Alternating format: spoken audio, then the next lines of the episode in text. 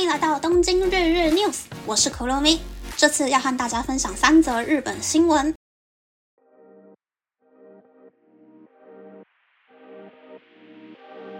第一则新闻是，日本政府将在三月二十八日决议是否要扩充日币两兆两千亿元的预算，拯救高腾的物价。公民党党魁山口纳金南在埼玉县街头演讲时，提倡将这笔预算用在发放低收入户津贴，或是减免在乡下地区常被使用的瓦斯桶费用。日本政府为了给低收入户发放津贴，在地方创生临时交付金内编列日币五千亿元的预算，估计将给每户发放日币三万元。此外，低收入户儿童将另外获得日币五万元的津贴。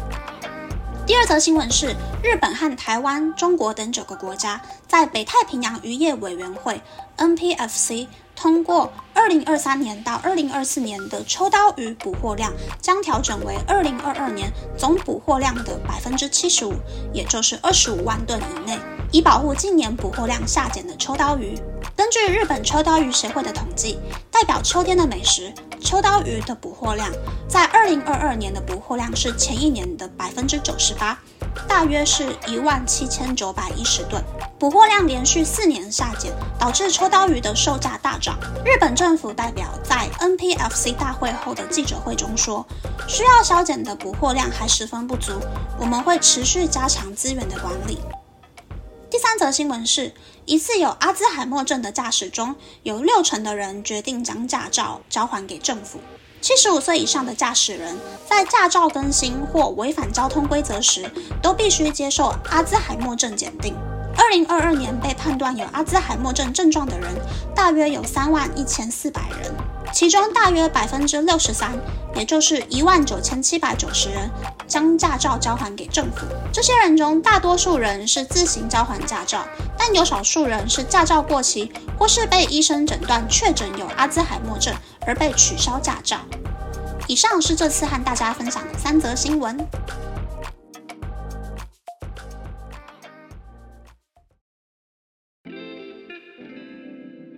第一则新闻是因为物价涨不停，日本政府决定大撒币缓解低收入户的负担。其实啊，在录音前我才刚去超市买菜，我买的东西每次都大概差不多，但就觉得明明以前大概日币两千八百元左右就可以买到的量，现在直接多了一千块。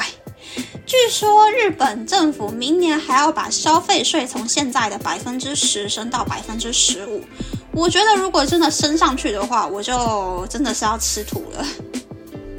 第二则新闻是减少捕捉秋刀鱼的新闻。其实我是不太喜欢吃秋刀鱼的，因为骨头很多，很不方便。那现在有很多食物越来越短缺，如果是产季盛产期、量很多、价格也很便宜的食物，是可以疯狂大吃。但其他的东西就买想吃的量，多换换口味。可以对荷包友善一点，营养也会更均衡哦。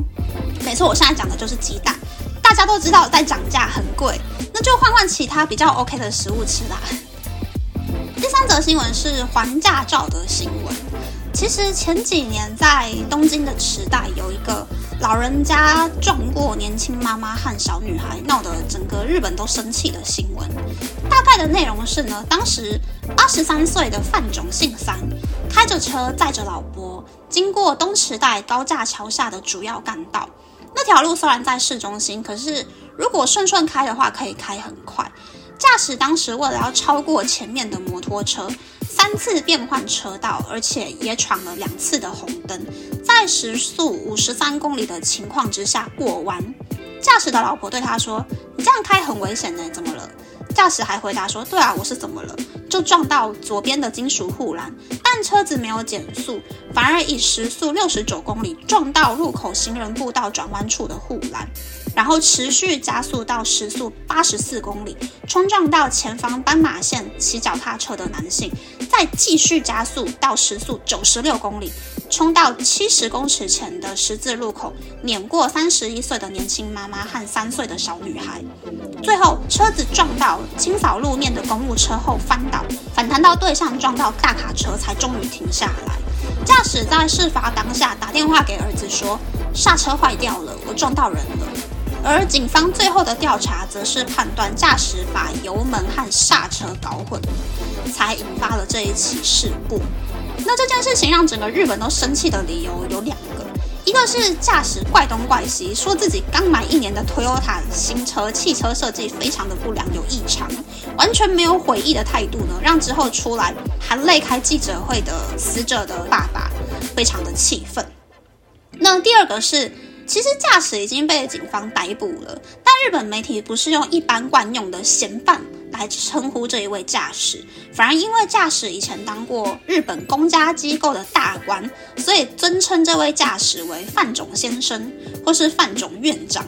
让日本人反击这一位驾驶就是上等国民。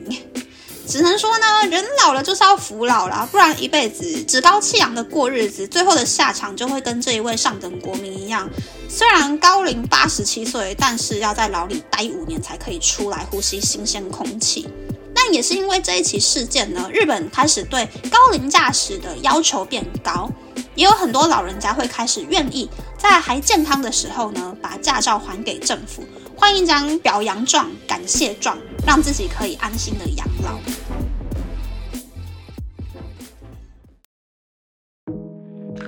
接下来想要和大家分享，就是我去看樱花啦。